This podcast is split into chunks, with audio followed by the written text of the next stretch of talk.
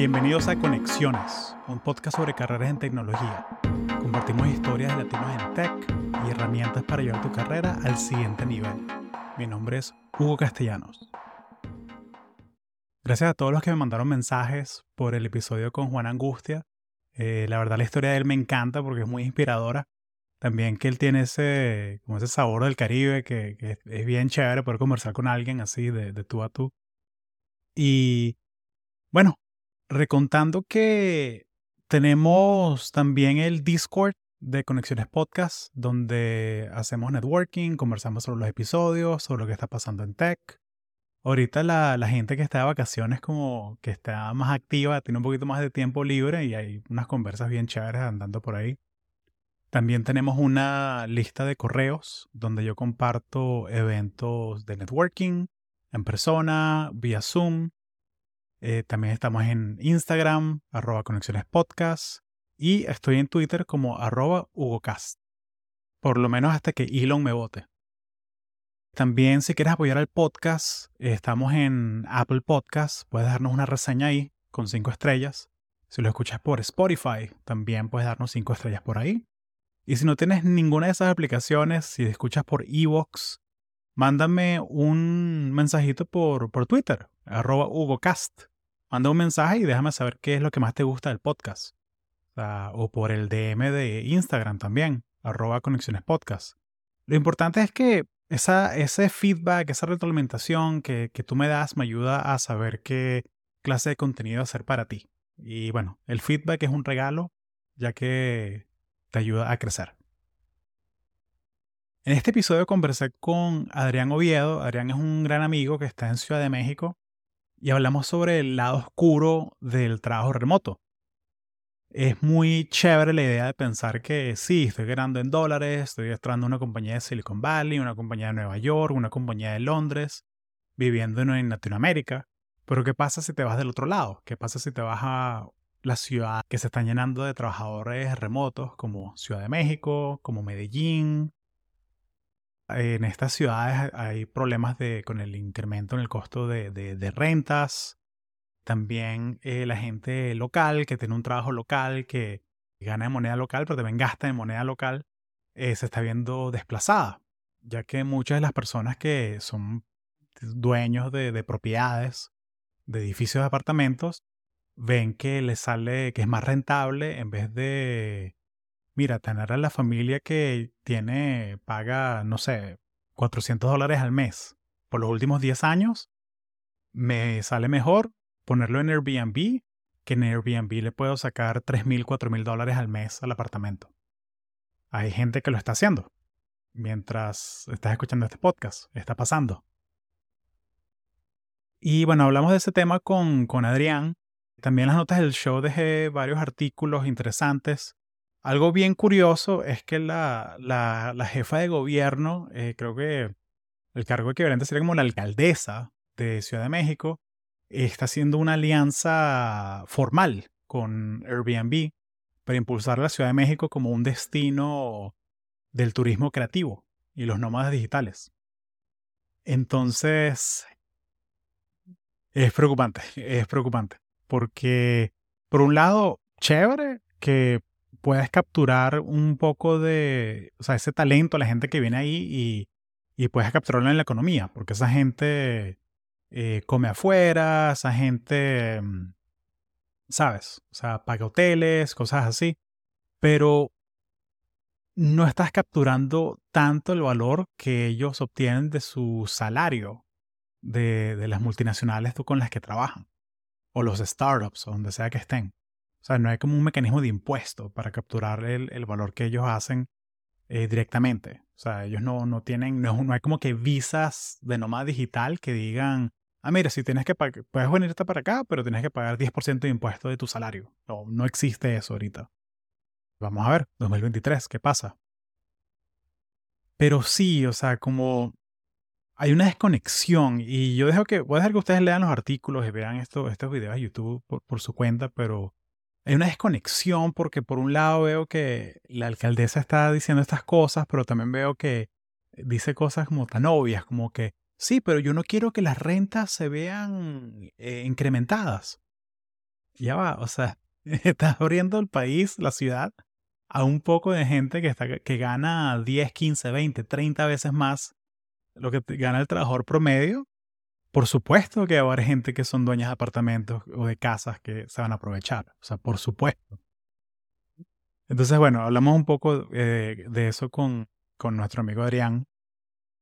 También algo chévere es que Adrián trabaja en, en IT, en informática, y nos dio varios consejos para cómo conseguir tu primer trabajo en, en informática, lo, las habilidades que tienes que desarrollar y hablamos un poco sobre certificaciones, cosas que puedes hacer y sobre todo trabajos entry level, porque un, un, feedback que me han dado la gente es que a veces comparto trabajos que son muy de, de, de manager, de director, de gente ya con más experiencia.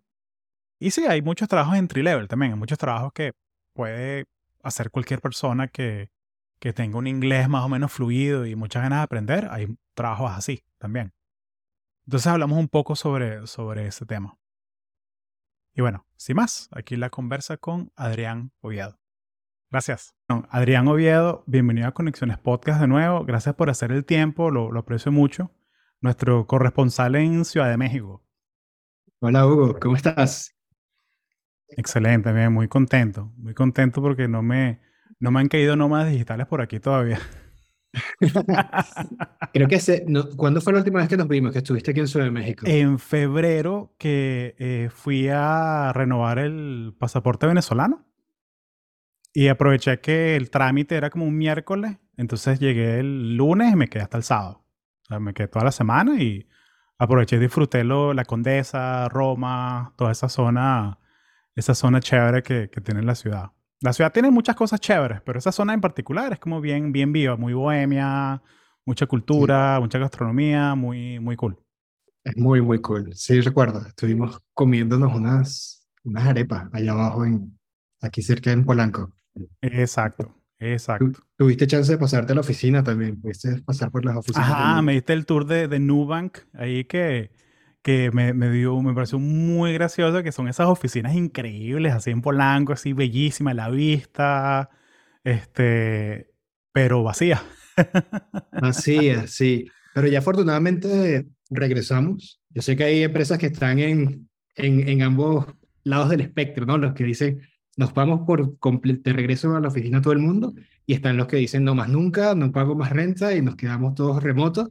Pero creo que esta, este punto medio que además es bueno porque no es el híbrido típico de tienes que ir los lunes, miércoles y viernes, que, que me parece medio inútil en el sentido de que no aprovechas todas las ventajas del trabajo remoto, porque al tú decirle a la persona que tienes que ir al menos una vez por semana a la oficina, así esté, necesitas que esté en la misma ciudad. Entonces, ya con eso estás cerrando el radio de contratación de talento a la ciudad donde tengas tus headquarters, ¿no? Y aquí, por lo menos, tienes esta oportunidad de contratar a personas, a, las mejores, a los mejores profesionales del país o de, Latinoamérica o del mundo en este caso. Claro, que eso, eso es lo, lo, chévere de los startups, ¿no? Que tienen esa cultura de iteración, esa cultura de lancemos esto, vamos a probarlo por cinco quarters, ver qué pasa. Ver qué pasa. pero estar dispuestos a, probar cosas nuevas. No, y, y, eso es lo que me encantó lo que el punto que me hiciste, ¿no? De, del híbrido así autocrático, que tienes que estar aquí lunes y viernes y, ¿sabes? Como que lo hacen a propósito para que no te puedas tener un fin de semana de tres días, ¿sabes? Lo hacen a propósito por, eso. Sí, exacto. Que, como que, que, es bien fastidioso. Y, bueno, lo que hizo Elon Musk ahorita con, con Twitter, que, que le hizo a todo el mundo firmar un, un Google Doc de que vas a estar presencial en la oficina, sí o sí, eh, casi que rodilla en tierra o chao pescado.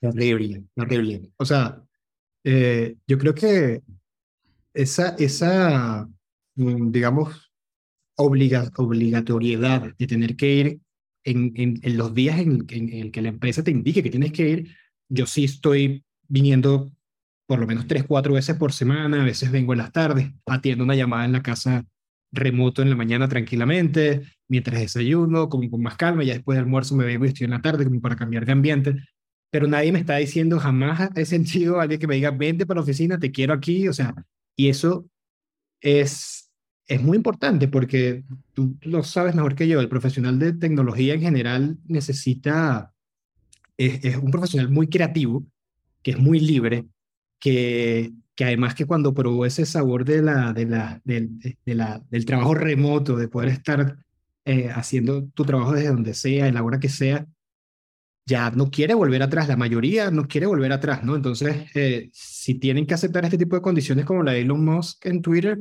lo harán temporalmente, pero mientras tanto en paralelo van buscando cómo salir de ahí, ¿sabes? Cómo poder conseguir algo igual que les tenga esa libertad. Algunos sí se quedarán, ¿no? Pero la mayoría estará, y, es uno de los comentarios que más recibimos como que de, las cosas que más te gustan de trabajar con nosotros, es esa flexibilidad.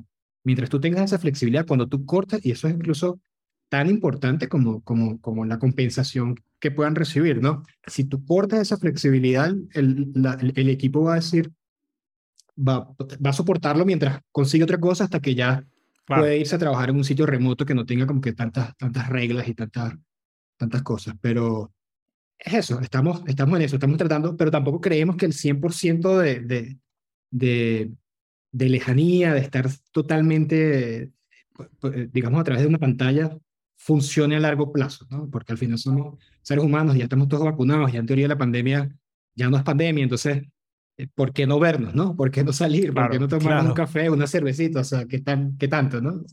Claro, claro. Sí, sí, es el tema de, mira, yo, yo quiero saber que estoy trabajando con una persona de verdad, no con un avatar de Slack o con, ¿sabes? Que con una cabeza flotando en, en Zoom o Google Meet lo que sea que uses. Sí, eso, ese, ese, ese FaceTime, o sea, estar en, en conectados, conversando, eso ayuda 100% ese, ese, hay un libro muy chévere que se llama So Good They Can't Ignore You, de Cal Newport. Eh, no sé si has escuchado Cal Newport. ajá, que, que, tiene. Y le investiga sobre el tema del foco y cómo. cómo deep Work tiene. Deep Work, claro, Deep Work fue el mega hit. Pero este de, este de So Good They Can't Ignore You habla, mucho, habla sobre mm, como que la, los tres factores que, que afectan que una persona rinda lo más posible. Y uno de esos factores es este término de, de agency, que es la habilidad de tomar acción y escoger en qué gastas tu tiempo. Eh, y cómo lo gastas. O sea, no es que tengo que estar trabajando de 8 a 6 eh, haciendo las tareas que tú me mandaste en el orden que me la mandaste sino que tú puedes priorizar tú mismo y decir que, ah, mira, si yo hago esta cosa primero, esto va a afectar estas ocho cosas que son más importantes, más, más, tiene más impacto que estas otras cosas que hay que hacer también. O sea, como que tú lo ves, o sea, trabajando en Haití, ¿no? Que tienes 100 mil tickets, pero tú no puedes trabajar en 100 mil tickets a la vez. Tú tienes que priorizar, pero quien prioriza eres tú. Sea, tú escoges, tú regulas, o sea, qué, qué es importante, qué es urgente, qué y ese sentido, esa capacidad de tomar esas decisiones, hace que la gente trabaje mejor. Tener esa, esa, esa, esa libertad. No, estoy de acuerdo. Y creo que eh, no todas las personas están listas, están listas o tienen la madurez eh, necesaria para poder estar allí y poder priorizar y poder este, manejar con responsabilidad esa, esa flexibilidad o esa libertad, ¿no? Eh, lamentablemente no es así. Sucede mucho más, por, por, cierto, en las empresas de tecnología porque la densidad de talento es muy alta, ¿no? La densidad de, de madurez profesional es bien alta. Aquí tú realmente tratas de buscar a los mejores, los mejores profesionales en, en, este tipo de industrias, a los mejores profesionales del, del sector. Yo lo veo como ligas, yo siempre hablo de, de, de, de eso con mi jefe, ¿no? Eh, nosotros estamos, digamos, en la Champions League, ahí estamos, o en, o en, la, o en las grandes ligas de béisbol, estamos compitiendo con empresas que tienen talento y no solamente eh, muy sólido a nivel técnico, por supuesto que sí, sin duda, el mejor talento técnico se mueve por, en Facebook, Google, Twitter, Tesla, Amazon, sino que también a nivel de madurez, de cómo organizar su tiempo, de cómo, cómo priorizar esas tareas, en qué momento trabajar, en qué momento no, lo tienes también, ¿no? Está este libro de, de se me olvidó el nombre de ella de Netflix, No Rule Rules, no sé si lo, lo, ajá, Sí, sí, sí. Que habla sobre eso, ¿no? En, Netflix no tienen, eh, bueno, al, menos al momento en el que ella escribe el libro, no sé cómo estará hoy, que no tienen este tipo de políticas de, por ejemplo, de gastos, no tienen políticas de, de vacaciones. Entonces tú tienes allí la libertad de poder tomar los días que quieras al año, siempre y cuando tú sepas que tu trabajo va saliendo, de que eh, igual con el tema de gastos, te dicen, bueno, si tú crees necesario tomar un vuelo de, clase ejecutiva porque vas a volar overnight y el otro día a las 9 de la mañana al sitio que llegues tienes una reunión a las 9, consideramos que está bien, que tiene sentido que pagues un vuelo de clase ejecutiva para que llegues descansado a la reunión y puedas este, eh, tener la reunión lo más eh, fresco posible pero no lo vas a hacer si, lo, si es un viaje interno de una hora y no te vas a dar gastos. Entonces, eh, no hay política. Tengo un cuento de eso, tengo un cuento de eso. Em, hay un, un VP de una empresa donde yo trabajaba antes. Él, él, él, o sea, él trabajaba en el área de, de, de finanzas, él lo reportaba al CFO y él tenía este, este en particular, él lo que decía es que, bueno, yo tengo que dar el ejemplo yo voy a volar clase de turista, siempre. Entonces el pana volaba coach, se pegaba esos vuelos de San Francisco a Nueva York en coach, eh, como que para dar el ejemplo y todas esas cosas. Y me, me hice pana de, de, su asistente. Y el asistente lo que me dijo fue que, típica conversa así que, un par de cervezas y estás conversando. Y yo como que, oye, qué cool que tu jefe hace eso, tal, qué chévere. Y él me dice que, bueno, lo que pasa es que es una, de hecho, es un, es un riesgo de seguridad, porque él está con su laptop. Entonces, sin que él se entere, a veces nosotros lo que hacemos es que compramos la fila entera. Para que nadie pueda verle el mm. laptop. Imagínate. Pero no le dicen, no le, no le decían. Entonces, porque, pues, entonces el pan es que, sí, vale, yo vuelo coach. Y, y, el tipo puede llenarse la boca de que vuela coach para todos lados, pero a la vez, pero a la vez esa es la cosa, porque, porque o, sea, o sea, un VP es como que tú no sabes qué cosas tienen en el laptop y si chequea algo y, y, o sea, obviamente venden estos filtros de privacidad y lo que tú quieras, hay muchas herramientas para eso, pero igual no es un riesgo que tú quieres tomar, ¿sabes? Total. Entonces, esa, e, el punto es que esa conciencia o esa, o esa madurez de saber hasta dónde puedes gastar, que realmente le conviene, no tanto a ti, sino a la empresa, eh, en temas de, de, de, de, expense o de, o de días que tomes por año, requiere un nivel de madurez que desafortunadamente no todas las personas tienen. No todas las personas pueden, se les puede dar, mira, aquí no hay límite de vacaciones. Y de hecho he visto también muchas empresas, además de, de, Netflix, que lo hacen. Aquí no hay límite de vacaciones, tú puedes tomarte tres meses al año si quieres. Pero ¿quién, quién lo hace? ¿no? Y además como con esa, con esa ese sentido de responsabilidad que tiene que dejar todo listo dejar eso, ese, ese, ese mismo enfoque queremos tenerlo acá, eh, con el, en el sentido de que el equipo pueda sentirse más libre, ¿no? Y la gente, mientras más libre, más, más, no solo eficiente, sino más creativa.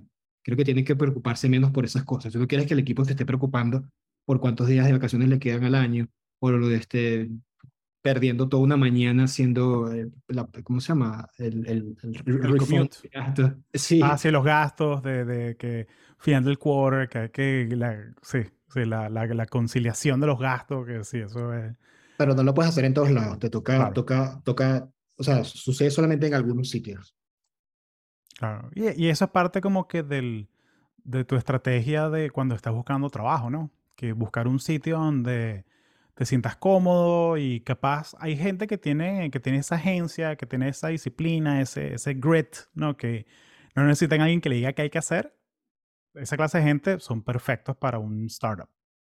Esa gente que, que no me tienes que decir que hay un problema para yo resolverlo, yo los busco y los resuelvo yo y yo mismo. Pues tienes esa, mm, como ese, ese sentido de la urgencia construido dentro de ti, ¿sabes? Eso, eso, son las mejores personas, siempre, siempre son las personas que más ayudan al equipo y que además transmiten eso y que esparcen eso en el equipo. Pero son dolores buenos, ¿no? Eh, el, primer año, eh, establecer un equipo ya de, ok, bueno, ya es imposible, ya no puedo hacer esto, ya somos 300 usuarios y, y Adrián solamente para ti, necesito un equipo de redes, necesito un equipo de, de DevOps, necesito un equipo de, soporte y así fuimos estableciendo un equipo. El primer año crecimos de 1 a 7, el segundo de 7 a 17 y este último año hasta 27 personas.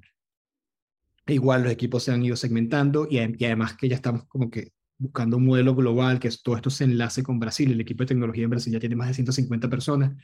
Eso me dio la oportunidad de cambiarme el, el, el rol, incluso el path de carrera, eh, de dejarse de ser contribuidor individual a empezar a liderar equipos desde un punto de vista técnico, como manager de ingeniería, y ya, ya digamos, el, el, el, todo lo que me había servido hasta ese momento ya no me sirvió, ya no me sirve de aquí en adelante, ¿no? Ya toca e, empezar a agregar, eh, sí me sirve, pero necesito, lo que quiero decir es que necesito eh, agregar nuevas herramientas a mi, a mi, a mi, a mi set, ¿no? Y toca empezar a aprender un montón de cosas nuevas sobre cómo, cómo se establecen equipos de alto rendimiento, cómo se mantienen, cómo se motivan, cómo se trae propósito, cómo se crean procesos, cómo se cuidan a las personas, ¿no? Y, y, eso ha requerido una preparación también importantísima, ¿no? Que va ocurriendo al mismo tiempo de toda la operación y todo el hipercrecimiento de la empresa, pero que ha sido muy cool, que ha sido muy cool. Y, y bueno, o sea, yo creo que en pocas empresas eh, tú puedes decir que tienes la oportunidad de crecer así, de uno a veintitantas personas y, y además con todas las responsabilidades que eso influye en, en estos tres años. Entonces, sí, han, han, han pasado muchísimas cosas. Qué genial, Vale, qué genial. Sí, porque el trabajo de manager, o sea, tu, tu trabajo es multiplicar el, el output de otra gente, o sea, quitarle los roadblocks que tienen, eh, motivar gente, convencer gente de que a veces hagan cosas que no quieren hacer, saber, ok, este pan es muy bueno haciendo estas cosas, esta persona es haciendo estas otras cosas, tengo un gap de conocimiento aquí. Eh, eh, es un trabajo bien interesante. No es un trabajo fácil, pero sí es muy, es muy satisfactorio. O sea, cuando construyes el equipo y, ves los resultados. Total. Y además que toca, toca empezar a entender que ya pues eh, el outcome no se mide en tu outcome personal, en lo que tú lograste, sino en el outcome del equipo, ¿no? Entonces ese, ese cambio de perspectiva de que ya los resultados no son los tuyos, ¿no? Ya no importa qué tanto hagas tú. Si, si, tú al final del día no dejaste nada tangible, pero pudiste lograr que el equipo eh, tuviera ciertos resultados y lograr que el equipo tuviera, se, mantuviese súper motivado y además haciendo las cosas que le gustan, los pudiste ayudar en su desarrollo de carrera con nueve meetings, nueve uno a unos al día, este, hablando y además absorbiendo problemas, resolviendo conflictos ahí está el resultado, ¿no? Entonces, esa, al, principio, al principio es difícil, ¿no? Porque tú dices, ah, pero ¿y, dónde está lo que hago yo? ¿Dónde está, dónde está esto? Nada más hablar todo el día y, y ¿sabes? Este, poder mantener al, equipo en, y como en ese, en ese estado de, de, balance. Pero e, eso es, ese es precisamente el trabajo, ¿no? Y, y, y, no es nada fácil. Como tú dices, no es nada fácil, pero sí es muy satisfactorio cuando todo va saliendo bien, ¿no? Claro. Sí, bueno, ahí está el, el libro ese que es como que la Biblia de, de management, que es el de, de High Output Management de Andy Grove. De Andy Grove, buenísimo. Sí, sí, ese, de, uno de los cofundadores de Intel, ese pana, otro nivel. Pero es cómico porque, eh, eh, es, o sea, cuando yo trabajaba en Intel, como que todos los managers lo tenían y yo pensé como que, ah, bueno, esto debe ser algo para managers, esto no es para mí. Y de repente lo empecé a ojear y tú ves la parte de los uno a uno, de cómo maximizar esa, ese tiempo de uno a uno con, con el manager. Y, y, eso me cambió el, el, switch. O sea, cuando empecé a leer por curiosidad y me enganchó esa mentalidad que el uno a uno con tu manager es tu tiempo. Es tu tiempo. O sea, tú eres el que pone la agenda de esa reunión. O sea, porque el, la, la idea no es que, o sea, el manager que tiene 12 personas que le reportan, que tenga que hacer las agendas para 12. No, no, el, la persona que tú, esa es tu reunión para hacer lo que, se habla de lo que tú quieras. Y que te bloquea, que no te bloquea. Y si no hace falta, la cancelas y le das tiempo de vuelta al manager, lo que sea. Pero, pero sí, esa, esa fue una de las cosas que más me dejó. O sea, en ese sentido, que, que no hace falta ser manager para apreciar esas cosas, ¿no? Sí, y, y que además, eh, no, ese libro es literal la Biblia, como lo dijiste. Yo lo tengo, siempre lo, siempre lo tengo en, la, en Kindle. Es una, es una referencia frecuente. Siempre estoy volviendo a él. Eh, hay, hay otros también de, que son como mis referencias, pero ese es uno de los más importantes. Y, pero lo que creo que nadie te dice, que además es bien importante, es el tema de la energía.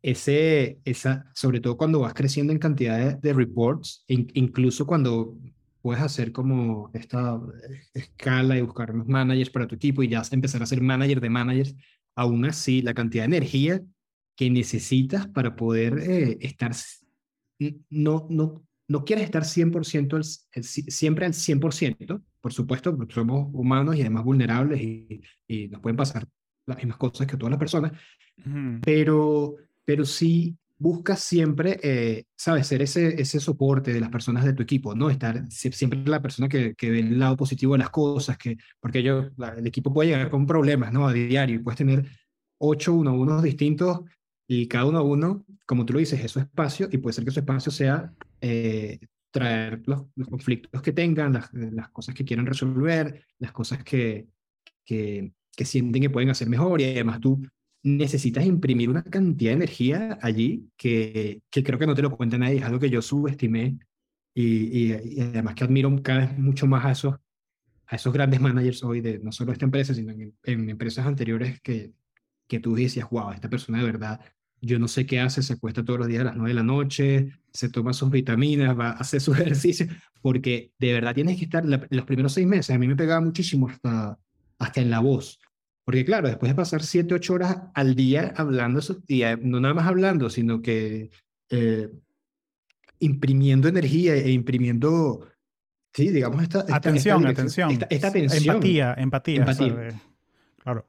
Bueno, pero ahí tú, ves, ahí tú ves que el defensa entre un buen manager, un manager, un manager que le importan las vainas, un manager que, o sea, que un pencil pusher, o sea, que está, ok, next, next, next. Exacto. Que los hay, que los hay por montones.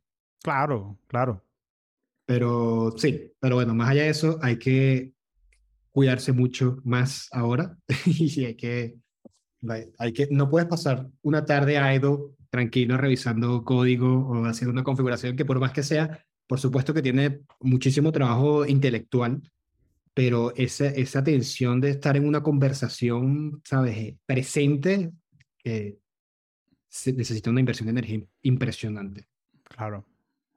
Y, y, cuéntame entonces, tu equipo que está creciendo, hay, hay vacantes, hay cosas así. Eh, si tienes vacantes, las ponemos aquí en las notas del show para que la gente explore y la gente, quién sabe, capaz, capaz así la, el icebreaker de la entrevista y que cómo te entraste en Newbank. Bueno, escuché el podcast de Hugo y apliqué. Bueno, no, sería buenísimo. Sí, le ponemos aquí para que la gente aplique, para que la gente se meta a Newbank. Pero sabes que me pasó algo muy curioso. Dos personas que están hoy en mi equipo, en, en la entrevista eh, final que ya era conmigo, después de haber pasado todas las entrevistas técnicas con el resto del equipo, me llegaron a mencionar que me habían googleado y encontraron el capítulo que habíamos grabado hace, hace, hace ah, imagínate. Y entonces, y, me hicieron el comentario, oye, me gustó muchísimo la entrevista, ¿sabes? Fue como una, una ventana, una puerta para ellos conocerme un poco, ¿sabes? Prepararse un poco antes de la entrevista, porque siempre que tú estás en ese momento, bueno, déjame stalkear a esta persona, ver su LinkedIn, pero si encuentras una entrevista y lo, y lo puedes conocer, ¿sabes? Eh, de, de, de, esa, de, esa, de esa ventana te, te resulta muchísimo más útil. Entonces me pareció, no te lo había comentado, pero sí me pareció bien, bien interesante, ¿no? Que ya cuando estás en ese momento. Sí, chévere, sí. No, bueno, ayuda a marca personal, pero también ayuda a eso. Y, y, eso te hace la diferencia, ¿no? Ver que, ah, bueno, este pana sí le interesa el trabajo. O sea, se tomó el tiempo de, de, de escuchar la entrevista completa o, o ella la escuchó y, bueno, tomó notas o ¿Sabes? Eso, eso, te da como que ese es el extra mile que, que te deja saber que, ok, esta persona de pana está interesada. Como ahorita una cosa recurrente que, que gente que me ha escrito es sobre el tema de, de cambiarse para TI.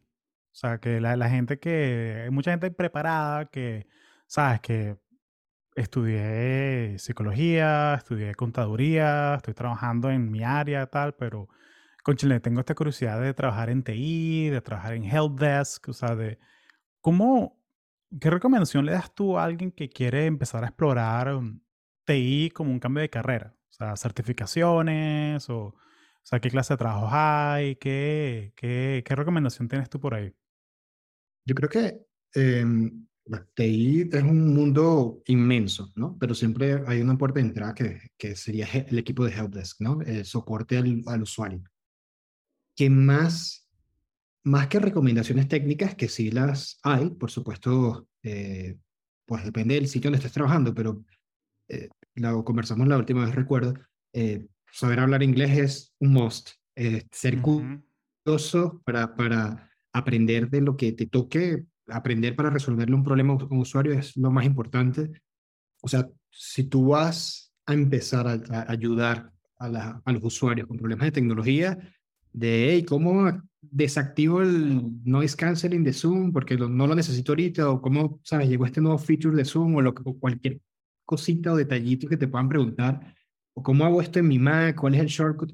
Si no te lo sabes, porque el 95% de las preguntas que te dan los usuarios no las vas a saber, necesitas saber googlear. Entonces, saber googlear es la, digamos, el tip número uno. Y que te interese, además, que puedas, que puedas este, estar eh, pendiente. Entonces, alguien que sepa googlear, alguien que sepa inglés. Y pues ya después hay como más eh, estructura técnica que Linux o Unix es eh, muy, muy necesario. Linux es como la columna vertebral y ya pues ahí vas aprendiendo otras cositas, ¿no? Eh, en redes también.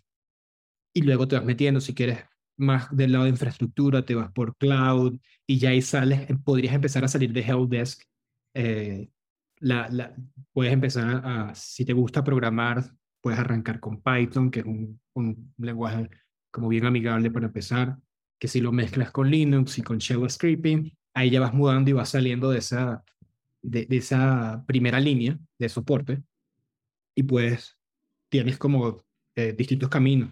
Puedes irte a la parte de redes, a la parte de programación, automatización, observabilidad, cloud, bien sea cloud on-premise, desde montar servidores y, en data centers y, conectarlos y configurarlos, instalar sistemas operativos, bases de datos, la red, hasta temas de AWS, eh, Google Cloud, Azure, si, si quieres trabajar en la nube.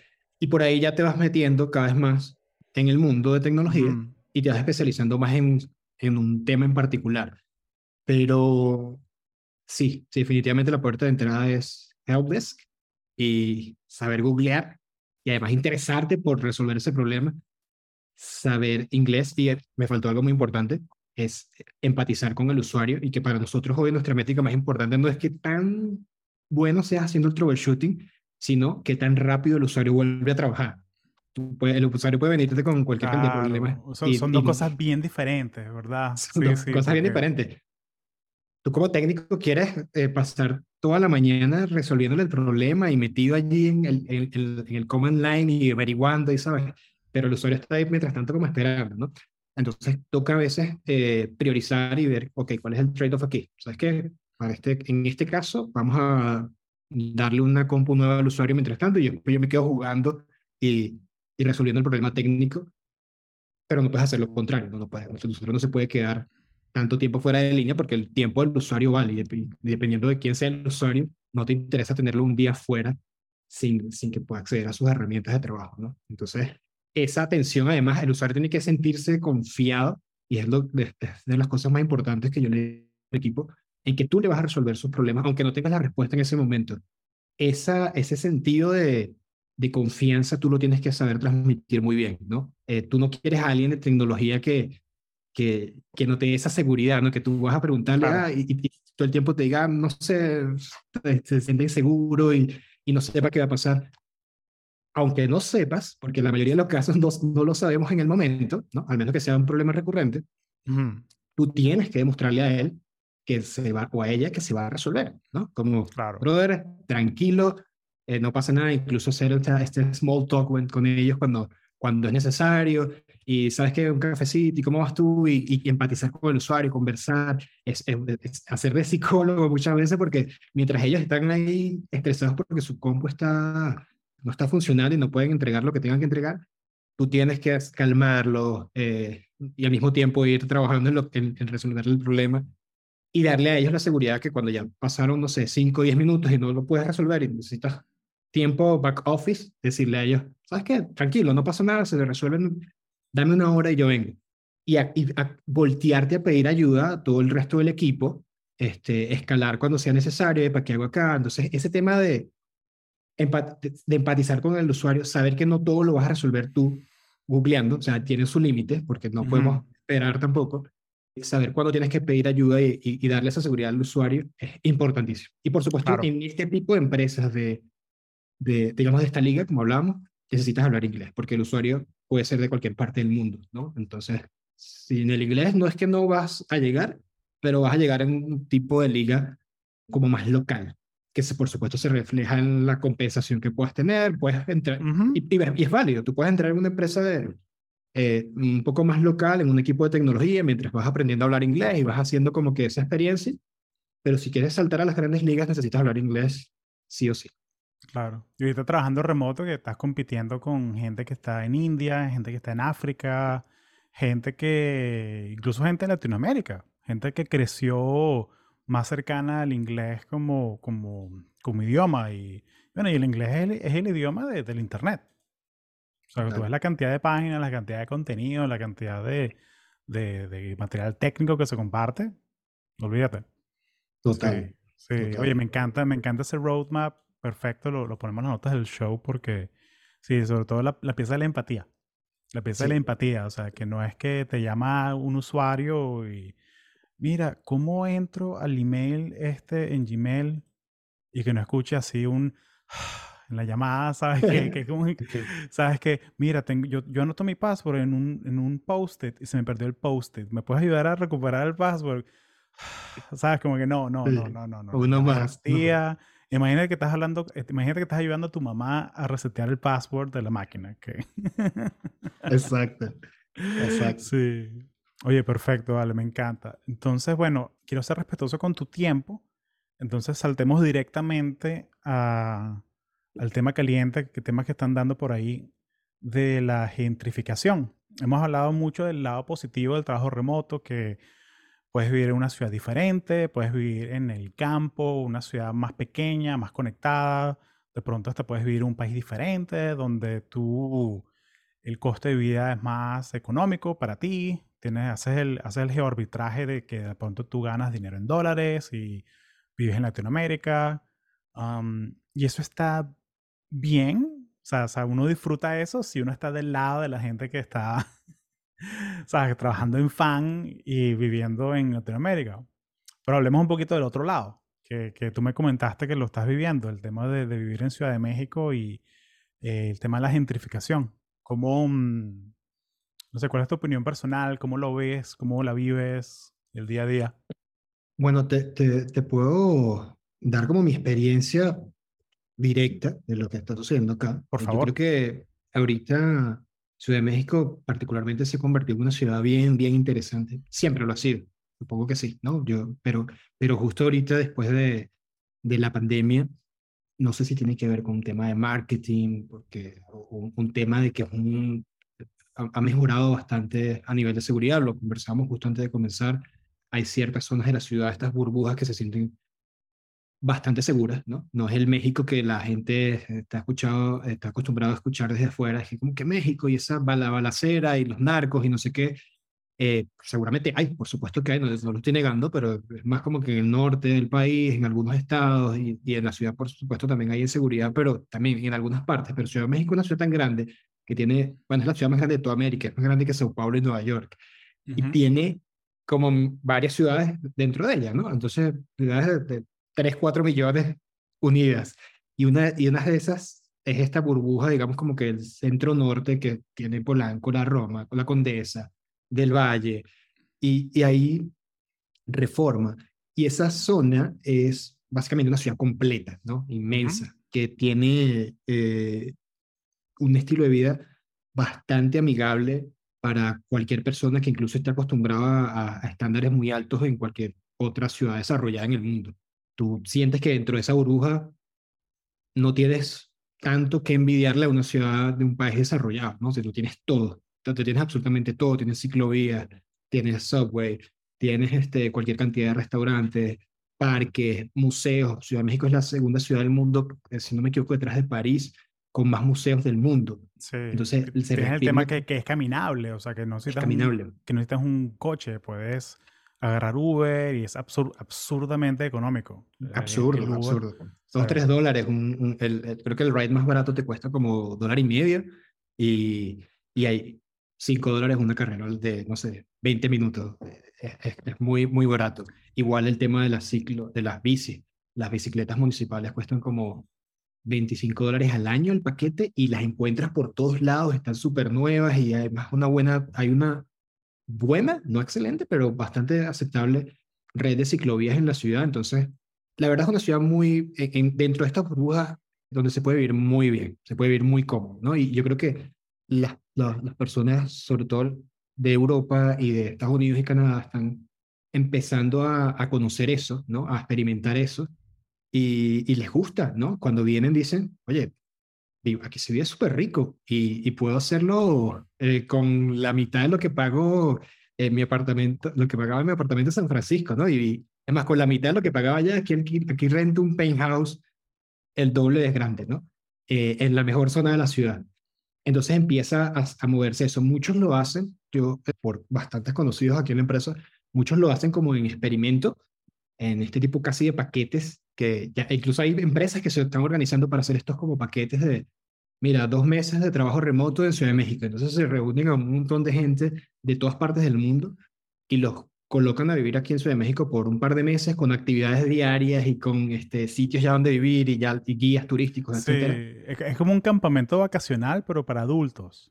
Total, eh, exacto. Eh, hay, hay, tengo un par de panas que lo han hecho. Hay uno que se llama The Nomadscape y como que se tornan ciudades. Como que vamos a hacerlo este, este mes, vamos a hacerlo en Lisboa. Este mes vamos a hacerlo en Buenos Aires. Este mes lo vamos a hacer en Madeira. Y, y sí, y, y, es eso, o sea, básicamente como que te, te, ponen bloques que sí, ok, estos son los bloques de trabajo, pero aquí están todas las cenas, está el yoga por la mañana y, y como que te ahorran esa fricción de, de, de conocer gente, de cierta manera. O sea, que es que, ok, estamos como un grupo de 20 personas que están todas más o menos en lo mismo, son nomás digitales, tenemos eso en común y es como que mm, seguro, en el sentido de que sí. no, no tienes que no tienes que ponerte a, a, ir a meetups locales que no conoces a nadie, de pronto no hablas el idioma.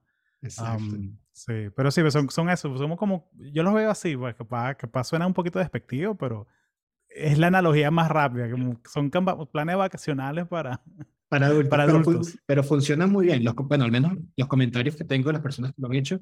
Sí, sí, la gente se enamora y la gente evangeliza mucho, o sea, tienen buenas experiencias tienen muy buenas experiencias porque te da la oportunidad de conocer la ciudad y, y pues ya tú luego decides si quieres quedarte a vivir allí como a, a, largo plazo o a mediano plazo. Y muchos, partiendo de allí, deciden quedarse acá en la ciudad, ¿no? Uh -huh. y, y, muchos porque, bueno, ya han venido por su cuenta y la conocen o, bueno, tienen un amigo un amigo y cuando vienes a ver, se empieza a ver, y además ahorita en esta época de invierno, ya tradicionalmente yo conocí a varias personas, tanto en Ciudad de México como en, en la zona eh, del Caribe de México, Cancún, Playa del Carmen, Tulum, que se vienen en la época de invierno, van de Canadá, del norte de Estados Unidos o de Europa, para estar pasando frío allá a, en Berlín ahorita, se vienen para acá y pas, se quedan hasta abril, mayo, ¿no? Entonces viven temporadas del año acá y luego vuelven y suben hasta allá. Y eso cada vez se va moviendo, pero de una manera exponencial, porque se va corriendo la voz, ¿no?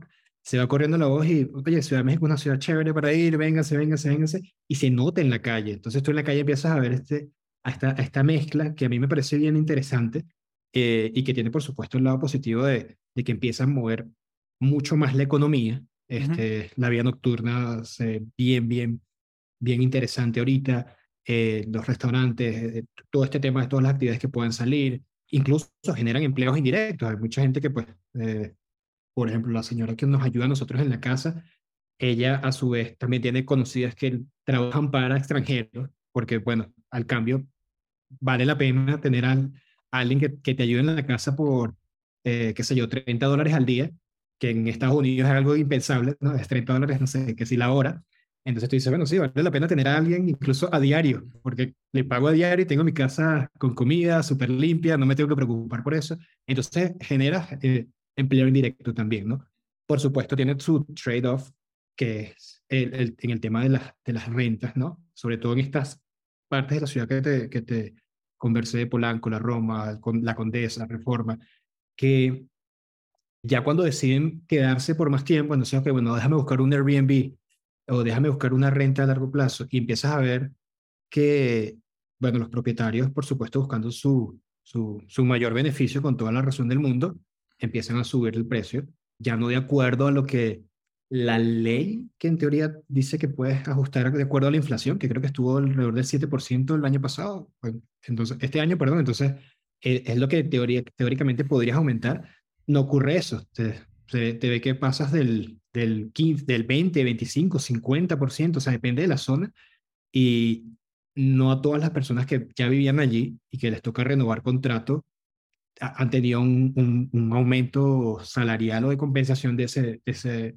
esa magnitud, ¿no? Entonces, les toca a las personas empezar a buscar otras áreas porque ya no, su, su, base no les da para costear eh, en esa zona, ¿no? Entonces, empiezan a vivir en zonas aledañas, tres, cuatro cuadras más allá, que quizás sea muy similar, pero, pero no es lo mismo. Y allí se va entonces eh, eh, dando este fenómeno, ¿no? de, de de la, de la gentrificación, que, que bueno, está, está, está de más interesante, ¿no? Creo que, que afortunadamente, a mí, en mi caso, en mi caso, nos sucedió que igual nos tocó renovar incluso la semana pasada, por cierto, el contrato, y igual me subieron 20%, que para nosotros era muchísimo, ¿no? Entonces de pronto digo, ok, vamos a, a, a empezar a buscar, yo le digo, ¿sabes qué? No voy a renovar, voy a empezar a buscar. Yo estoy seguro que con lo que me estás diciendo que voy a pagar ahora, voy a conseguir algo mejor. Y empezamos a buscar, pero por todas partes, eh, en, en zonas similares. Y resultó que incluso ese 20% todavía era, era, era, estaba, me quedaba un precio muy bueno, o sea, con, con lo que iba a pagar. Comparando con el... con el mercado. Claro, claro. Y otro lado, no era negocio. Y a la casera, el casero, le conviene que te quedes porque es una mudanza menos, no hay que pintar el apartamento de nuevo, o lo que sea que haya que hacer y ya te conoce y sabe que eres buena paga, tienes un trabajo estable. Total. Y a mí me gusta vivir ahí, entonces me, me tocó echar la llamadita como que no, tranquila, sí, nos quedamos, me, arrepentí. pensándolo, pensándolo bien, sabes que es, lo mejor para la perrita, la perrita no la queremos cambiar de casa. Exacto. Aquí tenemos el parquecito cerca y toda la gramita. Y este, bueno, ya eh, afortunadamente nosotros podemos darnos como ese lujo de, ok, nos aumentaron la renta 20%, no es algo que afecte nuestro presupuesto tan... sí, no, no, no, no te rompe el budget, o sea, no te lo rompe. No, me, no me rompe el budget, pero hay personas que no. La mayoría seguramente no, le, no, puede decir eso. La, gente que está al día, o, sea, eso, y, y, ahorita lo que me preocupa también es lo que, lo que está haciendo Claudia Sheinbaum, la, la, como la alcaldesa, la jefa de gobierno, que es que públicamente hizo esta alianza con Airbnb, y esto es reciente, esto fue hace como tres días, eh, la, gente, la gente va a saber qué día grabamos esto, pero voy a poner el artículo aquí en las notas del show. Eh, que quiere hacer una alianza con Airbnb de promover a Ciudad de México como la ciudad del turismo creativo y la ciudad para los nómadas digitales. Wow. O sea, de frente. O sea, que el mismo gobierno quiere promover y, y es la cosa que es un poquito o sea, no sé cómo se diría en español, que es tone deaf, que es como que, o sea, que, porque al mismo tiempo está diciendo que, mira, vamos a hacer esto, vamos a hacer esto, y la gente se puso a, publicar y a quejarse de que, mira, pero aquí han subido las rentas 20%, 30%, 40%, me, me, me, me cancelaron el contrato y mi apartamento fue de 500 dólares al mes a 2000 al mes en Ciudad de México. Y, la, y, voy a poner el artículo aquí, pero dijo algo así como que, bueno, vamos a hacer un estudio exploratorio de ver si esto está afectando las rentas o no. Pana, o sea, ¿qué, qué, qué es esto? O sea, es obvio que Sí, o sea, como que, como que por un lado dice que sí, sí, queremos promover esto, nómadas digitales, pero ah, no, no, pero yo no quiero que suban las rentas. Como, pana, te estás escuchando. Sí, sí. No, tiene sentido. El que, y el mercado se va a mover solo. O sea, el mercado se, va, se va por resolver. Pero yo creo que la ciudad todavía tiene, al menos hablando por Ciudad de México, no sé en otras ciudades, tiene muchas oportunidades donde se están desarrollando zonas muy bonitas. O sea, no todo es Polanco, no todo es la Roma. Se puede seguir expandiendo y, y creo que todavía hay chances. O sea, y, hay también esa burbuja inmobiliaria fuerte. O sea, ahí tú ves en Ciudad de México cómo se está construyendo mucho. O sea, y cómo además se están vendiendo eh, departamentos exclusivamente para eso, ¿no? Como, claro. Ya sabemos que lo quieres para inversión, lo puedes comprar por tanto, lo puedes poner a rentar en tanto, y, y bueno, aquí están los números, ¿no? Tú, tú, tú decides si te quieres meter en, esta, en este negocio. Entonces, bueno, para mí, desde el punto de vista económico, no soy economista, pero siento que sí mueve un poquito la economía, mueve más la economía. no, no, de que la mueve, la mueve, de que la activa, la activa. El, el tema es que lo, como no todo el mundo trabaja en tech, no todo el mundo tiene esa, esa, esa ventaja de que, ah, bueno, me voy para otro sitio que me pague más, que me aumente el 40%, 50%. Yo lo diría, o sea, obviamente es un ejemplo gafo, pero imagínate que que nosotros vivimos en Maracay y Maracay se vuelve la capital del turismo digital y de... y, es como que, y es como que, bueno, quién sabe, capaz en 2000, 2045 Maracay surge y no joda. Pero suponte que como que vas a la panadería de toda la vida y el cachito que te costaba dos dólares ahora te cuesta 20, que es una... que es un gourmet cachito. Entonces como que es como que, ok, duele, o sea, duele, o sea, esas, esas vainas. Por más que tú lo quieras disfrazar, que es progreso, ¿no? Um, Pero entonces le estaba hablando de esto, eh, hablé esto largo con una amiga que, que, es mexicana y trabaja en tech también, vive en Ciudad de México y como que está bien, o sea, sí que la gente lo haga, pero siento que también hay que estar consciente de qué puedes hacer tú para también demostrarle a la comunidad que, que es posible, o sea, que pueden acceder a esta a esta oferta económica. O sea, Airbnb, eh, Airbnb lo hizo, Airbnb montó un grupo de, de, ingeniería de back office en Ciudad de México y reclutan ingenieros mexicanos. Ah, qué cool. Y hacen, Uber lo hizo también, que, que, que reclutan ingenieros mexicanos y puedes trabajar en la oficina en Guadalajara. Eh, programadores, DevOps, ¿sabes? Lo que, lo que ellos llaman el, el back office. y entonces como que demostraron que, ok, podemos abrir estos empleos de, de tecnología, podemos abrírselos a la, a la, población local, a la gente que tenga el talento. Sí. Por ese lado, chévere. Pero sí, pero también, y esto no lo vamos a resolver ahorita, pero estoy pensando, o sea, si la gente que gobierna ahí es, ¿cómo podemos hacer para capturar el valor agregado a esta gente? Porque, o sea, visas de nómadas digitales, que tienes que pagar un impuesto o algo así, que no sea ese turismo tan alegre que te vienes con visa turista, te quedas seis meses trabajando y no pagas impuestos. Sí, obviamente consumes, o sea, comida, la renta, lo que sea, pero no hay como un impuesto, no hay un arancel, no hay una... Sí, como que no hay nada organizado. Como más, sí, exacto, que puede ser como algo más organizado que, que incluso eh, pueda servir para ayudar a las personas que, que están en el otro lado, ¿no? De, de, de, de la moneda, que les toca eh, pagar más, ¿sabes? O irse del sitio donde, donde están y, no sé, algún tipo de legislación que permita como eh, suavizar un poco, ¿no? A lo mejor dar más tiempo, como que, bueno, ya no, ya no tienes que salir de inmediato, puedes salir, bueno, ya sabes que en dos años esto va a suceder, eh, sí, yo estoy, de acuerdo. Creo que hay, hay cosas que, que, el gobierno podría hacer como para que, aprovechar eso. Porque yo estoy pensando en qué pasa con el señor mexicano retirado, tiene 80 años y vive en la norte. Eh, y él vive en la norte de toda la vida, y, pero vive alquilado y el casero le, le sube la renta, le dice, mira, no te voy a renovar, eh, tienes que pagar dos mil dólares al mes como, como todo el mundo. ¿Sabes qué pasa? Ese señor se tiene que mudar. O sea, la familia, lo que... Em, sí, sí, sí. Y, puede eh haber sido su hogar de, de, toda la vida. O sea, puede haber vivido ahí 20, 30 años y sí, es difícil. Sí, yo creo que en ese sentido sí, hay, hay muchísimas cosas que se pueden hacer. Sí, construir más viviendas es como que la, la parte más crear más ese, el, el middle, middle income housing, o sea, como más casas, apartamentos clase media, o sea, inundarlo en vez de hacer esos apartamentos de lujo, esos cubos ¿sabes? Con tope de granito y todo eso. No, no, haz más apartamentos clase media, obra gris. O sea, que, que, que la gente tenga un sitio donde, donde aterrizar, pues. O sea, que, que, que, que, que, ese es el tema, que es que la gente se muda porque, ok, es un sitio agradable. Entonces, ok, ¿cómo hacemos para construir más sitios agradables? O sea, con, esa, con esos atributos. Y que se vaya expandiendo esa, esa burbuja, ¿no? Que ya no nada más es la Polanco o la Roma, que tiene por supuesto fue construido con, por, por muchos años con este eh, montón de infraestructura, poder colocar esa, esos sitios agradables en, el resto de la ciudad, ¿no? Claro. Ese, ese, es el reto del, del, del gobierno, ¿no? de ver cómo organizan un poco y, y, que no lo desaprovechen tampoco, porque querer saber que hay eh, personas de todas partes del mundo queriendo venir a vivir a tu ciudad y además ya tú lo estás promoviendo. Bueno, lo mismo está sucediendo en Portugal, ¿no? Eh, en Lisboa, que también estuve hace rato, hace poco, creo que tú también estuviste hace poco, y en Oporto, que son ciudades bellísimas también como para, como para hacer lo mismo.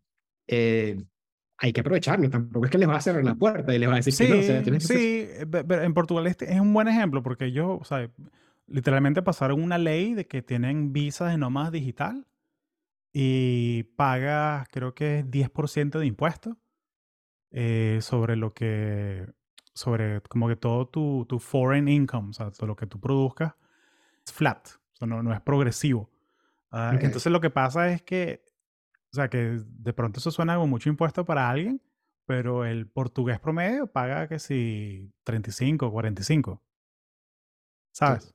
Entonces es como que es un descuento, pero todavía capturan y te ponen de restricciones como que tienes que sacarte un seguro médico privado para que no tienes acceso a la salud pública, que, que, okay. que, pagamos todos con nuestros impuestos. Entonces te toca ir a un hospital privado que incluso también que para esa clase de perfil de nómada digital, ah, bueno, sí, son 100 euros al mes, gran vaina, ¿sabes? Exacto, tengo mis exacto, que, que, que, que, que, que, no, que entra y pone, tiene unos requisitos de, de, de income como de eh, no los voy a decir porque seguro van a cambiar pasado mañana. Pero, pero está como que bien estructurado. Y también está la visa de residencia en Portugal, la de 7, que tengo un par de panas que lo han hecho. Eh, y es ridículamente económico. O sea, son como que tienes que demostrar que ganas 15 mil dólares al año. Ok. Que, que, que de pronto eso suena como mucho si vives en Paraguay o en Argentina o algo así. Pero es, muy lograble, es, muy lograble, y sobre todo trabajando en tech, un trabajo remoto, un trabajo de, de customer service, de help desk. O sea, tú ganas, o sea, y aunque sea remoto, son 40, 50, 60. Sí, arrancando, arrancando, incluso arrancando el help desk. Son, son, y, y, por eso, bueno, eso, eso hace match con, con, lo que conversábamos hace un ratito.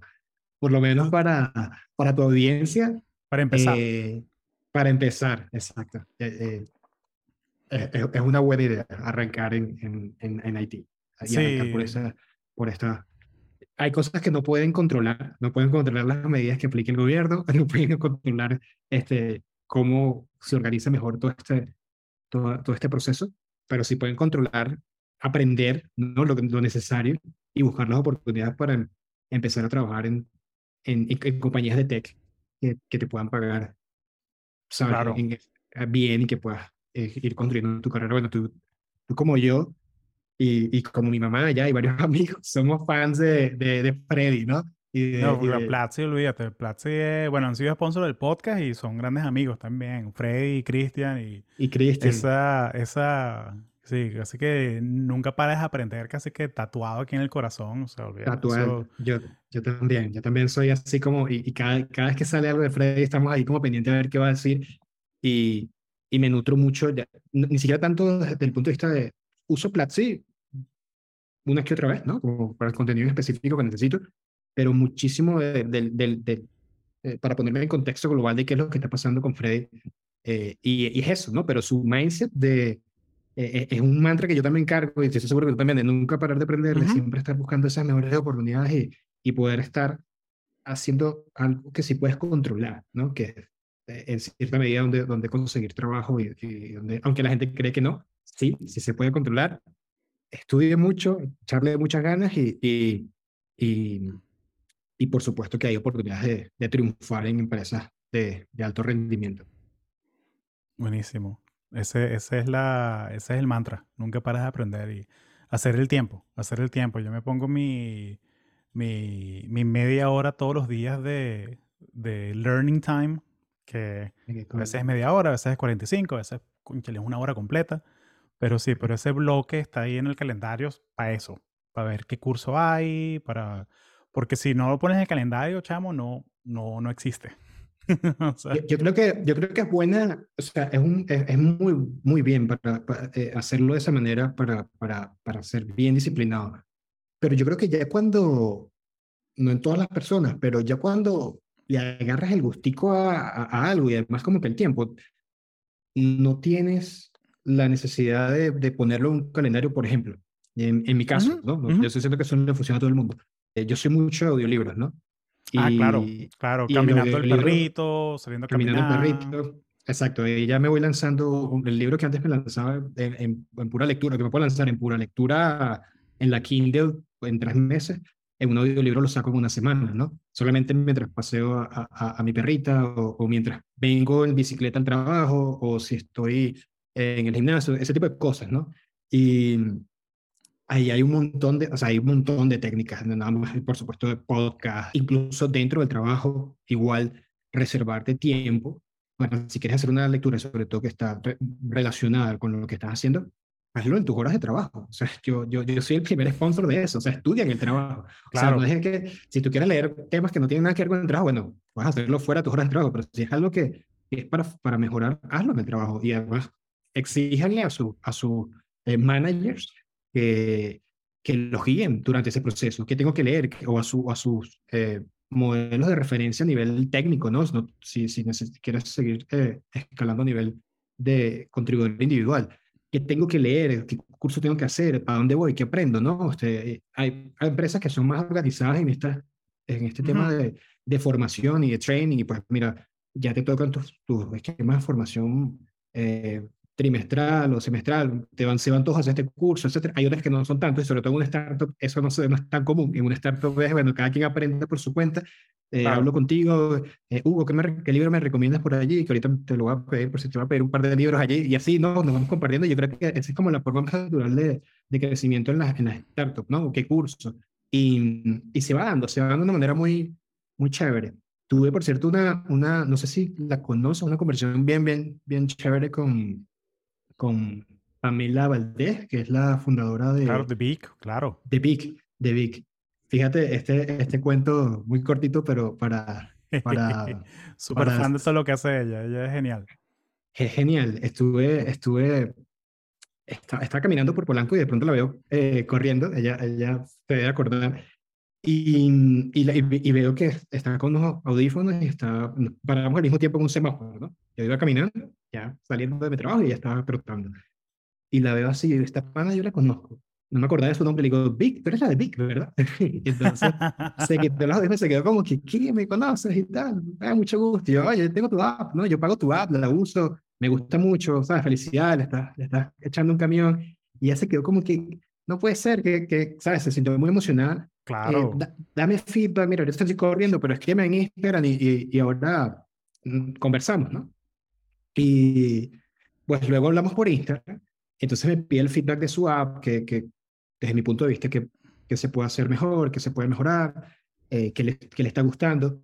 Y empezamos una conversación muy chévere y, y que terminó este, abajo, bueno, justo donde, donde, fuimos a comer la última vez aquí en Orale, comiéndonos unas, unas arepas y, y, y, y, tomándonos un café y platicando. Eh, Qué cool, cool, porque ella además, ella además está buscando eh, engineering manager, no, está en el punto de mi vida donde quiero cambiar de, de empresa, pero además, pero funcionó, fue una conexión muy, muy interesante porque además ella, eh, como CEO vendiendo lo que está haciendo la empresa y, y, y, y, y esa, esa pasión por aprender, que más que todo la infraestructura tecnológica que ellas tienen y que están montando en Big, que me parece un producto buenísimo, creo que lo más importante que ella está haciendo es transmitir esa, esa pasión por aprender, porque tú puedes tener toda la infraestructura, Platzi está allí y nos ocurrió, nos ocurrió en el equipo, ¿no? Eh, mira, tenemos acceso a LinkedIn Learning, a Platzi, a, a, a, todo lo que, lo que quieras, ¿no? A Udemy.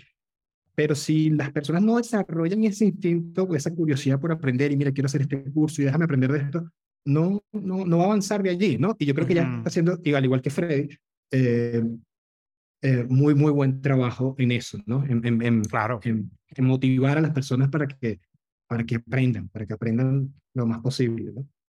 Claro. Esto es muy cool, esa, esa, sí, esa qué buen cuento, pues, vale, qué buen cuento. El poder de las conexiones ahí, siempre presente y, y, y es esas cosas, ¿no? Que eso, esas cosas que pasan cuando vives en una ciudad así, que hay como que tanto talento, sí. tanta gente construyendo cosas y, sí.